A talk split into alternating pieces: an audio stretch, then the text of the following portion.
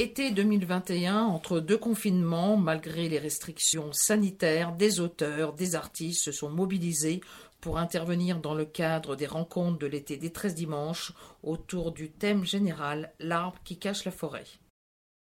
J'ai lu ce livre avec beaucoup d'intérêt. Je trouve qu'on a de la chance que ce soit cette jeune femme qui ait écrit ce livre. Moi, au début, j'étais un peu, euh, j'étais un peu étonnée par la démarche. Je suis quelqu'un qui a été interné deux fois, euh, trois mois dans les services fermés de la psychiatrie.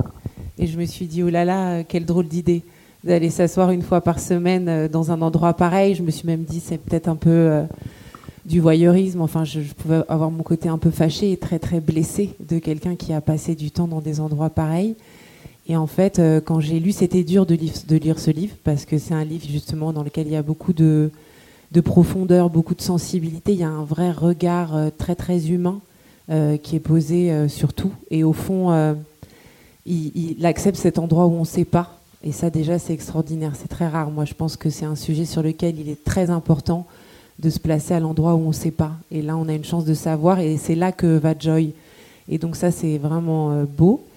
Et, euh, et, voilà, c'était dur de le lire. C'était dur de retrouver ce livre chaque, jour. Mais en fait, euh, j'ai trouvé qu'il était vraiment intéressant et profond. Après, voilà, je me suis dit, euh, elle, elle était, euh, Joy était sûrement dans un service où il y avait, enfin, les cas que décrit Joy sont des cas très très sévères, euh, très très lourds. Et au fond, je me suis dit, en face de ces cas, on, peut peut-être que comprendre certaines réactions des soignants, une certaine dureté dans l'utilisation des médicaments, l'utilisation de la contention, peut-être de l'isolement, peut-être qu'on peut la comprendre face à de tels comportement parfois. Et moi, ce que je me suis dit, c'est que malheureusement, aujourd'hui, euh, dans les services fermés de la psychiatrie, on utilise aussi ces méthodes avec des gens comme moi, euh, avec des gens euh, qui ont une, voilà, qui n'arrivent pas du tout à ce niveau-là de violence. Ça, c'est important de le savoir. Pour moi, c'est important de, le dire. Hein, quand on est enfermé dans les services sous contrainte en psychiatrie, on, est, on se réveille, tout est fermé à clé on est mis à la queue le on nous explique rien, on nous donne de la chimie lourde. Et euh, si par hasard on a le malheur de se rebeller, on est facilement enfermé, euh, en isolement, on peut être attaché, on est piqué de force et on n'est pas quelqu'un qui jette des chaises dans tous les sens ou qui fait des trucs très très dangereux et très très effrayants. Donc c'est aussi tout un système qui se met en œuvre, euh, y compris avec des personnes qui sont, j'allais dire, voilà, comme vous et moi, des hommes et des femmes qui à un moment basculent psychiquement dans un délire, mais qui ont avant tout très très peur d'être là. Et ça, c'est vrai que les, cas qui sont évoqués dans, dans le livre euh, ne le montrent pas. Mais en tout cas, c'est vraiment un beau, beau, un très beau livre, un très beau livre, et je suis contente que ce soit Joy qui se soit occupée de ce sujet parce qu'elle l'a fait avec beaucoup d'humanité. Et euh, mais toi, tu as écrit aussi un très très beau livre. Ah, j'espère. J'espère, oui. J'ai écrit euh, mon premier roman, euh, Le jour où ma mère m'a tout raconté. En réfléchissant à, mon intervention, j'ai pensé à ce thème de l'art et la folie, et puis au thème aussi de l'arbre qui cache la forêt. Et, je me suis dit justement que pour que l'expérience de la folie, en fait, pour moi, moi je suis quelqu'un qui a vécu vraiment la folie six fois.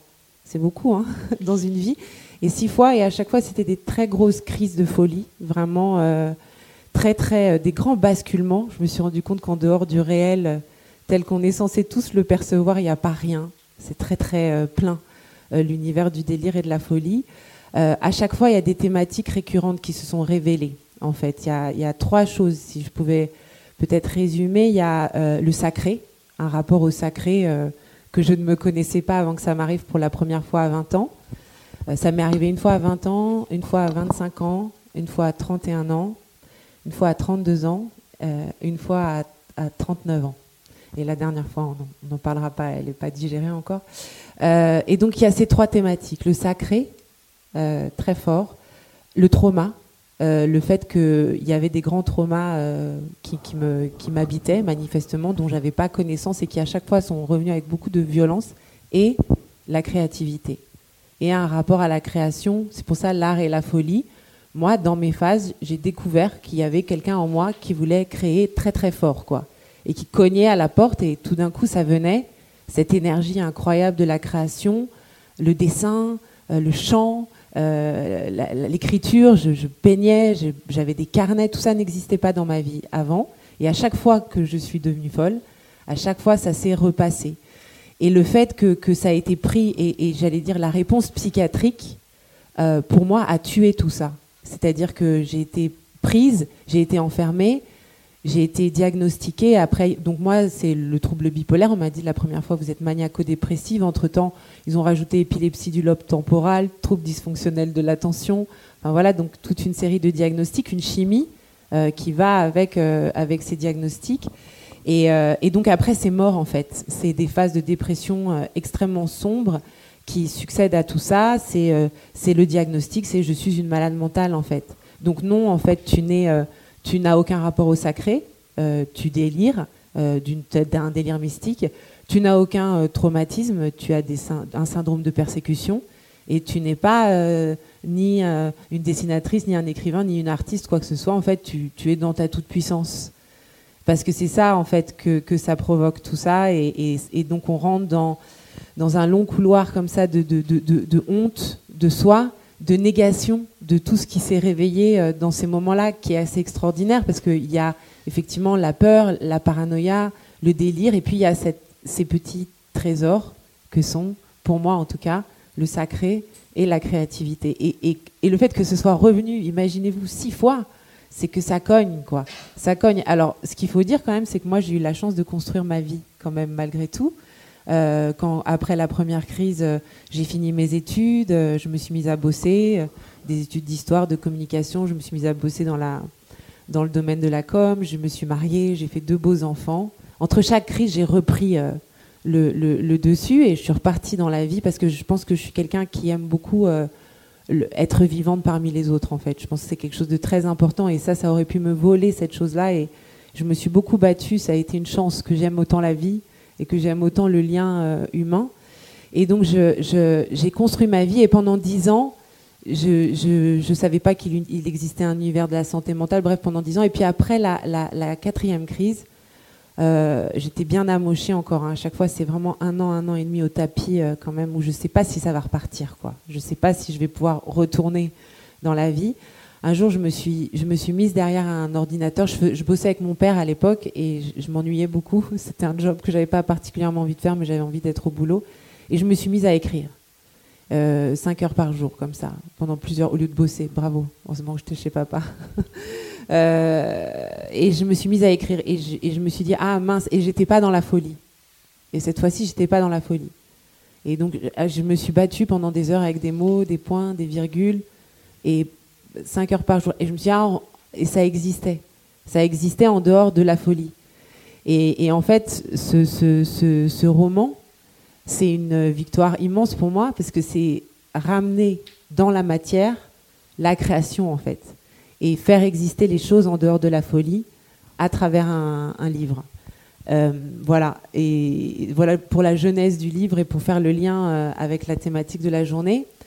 Et, euh, et en fait, quand j'ai commencé à écrire, j'ai commencé à écrire mon histoire, mon expérience du, délire, de, la psychiatrie.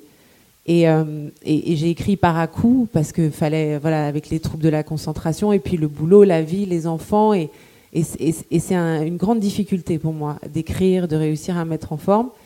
Et puis il y a cette histoire qui m'a qui m'a barré la route. En fait, j'ai pas pu raconter mon histoire en premier. Et en fait, qu'est-ce que j'ai raconté? J'ai raconté sans doute un des traumas familiales, euh, un, une histoire, l'histoire d'une femme de ma lignée euh, que j'ai jamais connue, euh, qui, que tout le monde appelait Lily, mais qui s'appelle, euh, qui s'appelait Philippa en réalité, donc dont je parle, dont je porte le prénom. Euh, et, et, et, en fait, cette femme, je ne vais pas vous le cacher, même si ça fait un peu partie de l'intrigue du livre, c'est ma grand-mère. Et, je me souviens, de, au bout de quatre internements, j'étais j'étais dans mon salon avec ma mère qui m'a parlé mille fois de cette femme. Et je sais à quel point cette femme était centrale dans la construction des femmes de cette lignée, qui avait vraiment une problématique autour de, de cette femme. Donc forcément, je suis allée chercher sa faille maintes fois, j'ai beaucoup questionné. Et on m'en a dit beaucoup, beaucoup, beaucoup sur elle, toutes sortes de choses. Et un jour, je discutais avec ma mère comme ça, elle me dit Ah, mais oui, mais c'est le moment où ma mère a été hospitalisée. Et j'avais 35 ans, j'y étais déjà allée quatre fois. Et je lui dis Mais où ça? Elle me dit Bah, dans une clinique psychiatrique. Ah, j'ai fait Ok. Donc, donc Philippa, la première, était allée dans un hôpital psychiatrique. Et, je crois que c'est à ce moment-là que c'est cette histoire-là qui s'est imposée. Ça a commencé par, par une nouvelle, et puis en fait, c'est devenu un roman. Et, donc, voilà, je suis allée chercher sans doute une partie de l'origine, de, cette origine de trauma, euh, à travers euh, l'histoire euh, de cette femme, de Lily.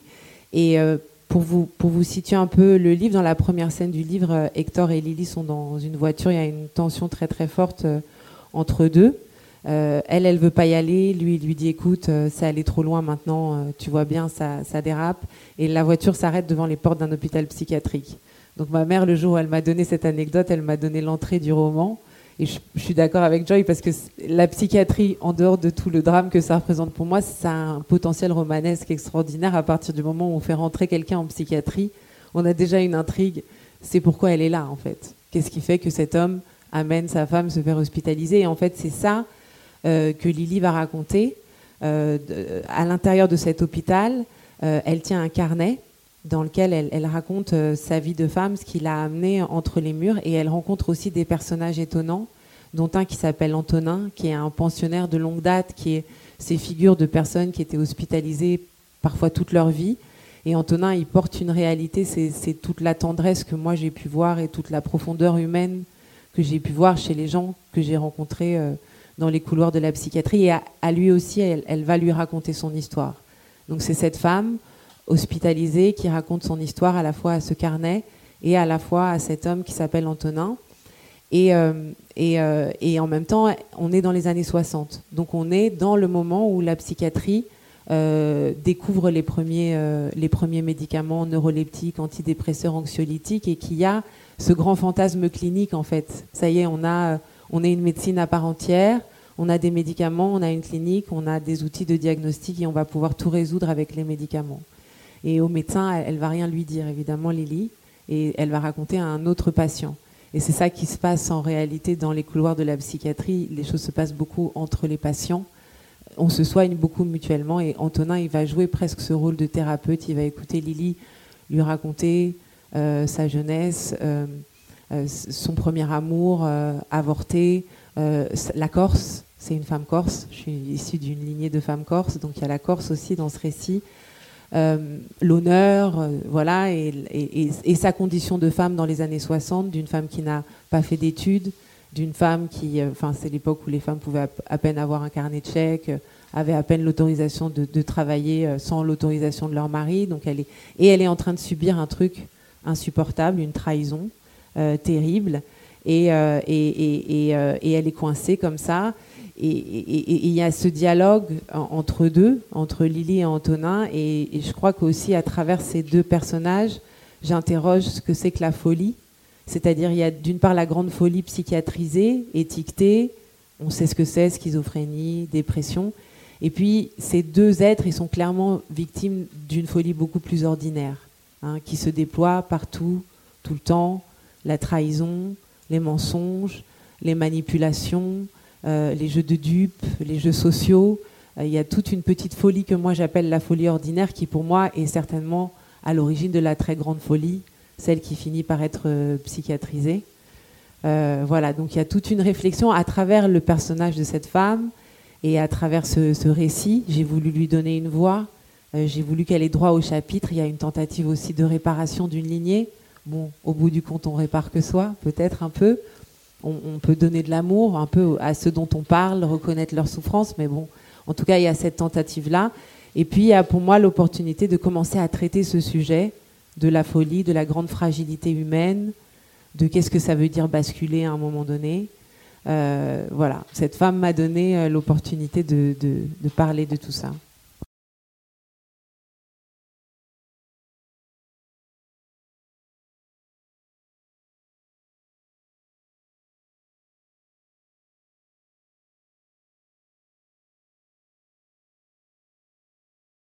Tu vas voir, parce que déjà j'ai trouvé ça extrêmement euh, difficile.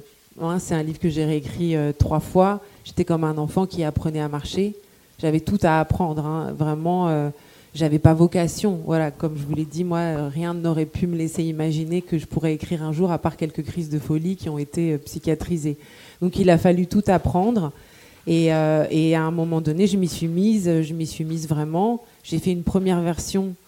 Bah, c'est toujours ça aussi quand on parle de quelque chose de très personnel moi, en tout cas, au début, j'étais un peu beaucoup autour de mon nombril, quoi, sans doute. Hein. Et puis, et puis, et puis, il faut s'éloigner, parce que quelle raison un lecteur aurait de nous suivre dans cette histoire très personnelle qui est, après tout, un drame familial comme il en existe dans toutes les familles, euh, comme beaucoup de livres peuvent parler d'un drame familial? Quelle raison un lecteur aurait de me suivre dans cette histoire? Comment est-ce qu'on construit une intrigue, un récit qui fait que euh, ben, on a envie de venir avec moi euh, des personnages euh, qui sont suffisamment vivants et, crédibles pour qu'on s'y attache. Donc tout ça, ça a été, bah, ça s'est passé à travers bah, trois réécritures quand même, qui se sont faites au milieu de la vie, des enfants, du boulot. donc, et à un moment donné, j'étais allée trop loin pour faire demi-tour, donc il fallait aller jusqu'au bout absolument. C'est une grande joie. Je, me dis parfois en rigolant, on est très on est très, vous savez, je travaille dans le domaine du handicap, moi. Euh, donc tous les types de handicap aussi. Hein. Je, travaille sur le handicap psychique principalement parce que je fais de la, de la formation, de la sensibilisation dans les entreprises sur les enjeux de santé mentale au travail. Euh, je fais de la formation aussi de plus en plus auprès des soignants et des accompagnants sur une manière d'accompagner les gens qui commencent à se rapprocher un petit peu de, bah, de ce mouvement de l'antipsychiatrie. C'est-à-dire il y a une nouvelle branche euh, du, soin et de l'accompagnement autour d'un concept qui s'appelle le rétablissement, qui est beaucoup plus axé sur, les, sur le potentiel et les capacités des personnes à retourner dans la vie et qui se préoccupent beaucoup moins des symptômes.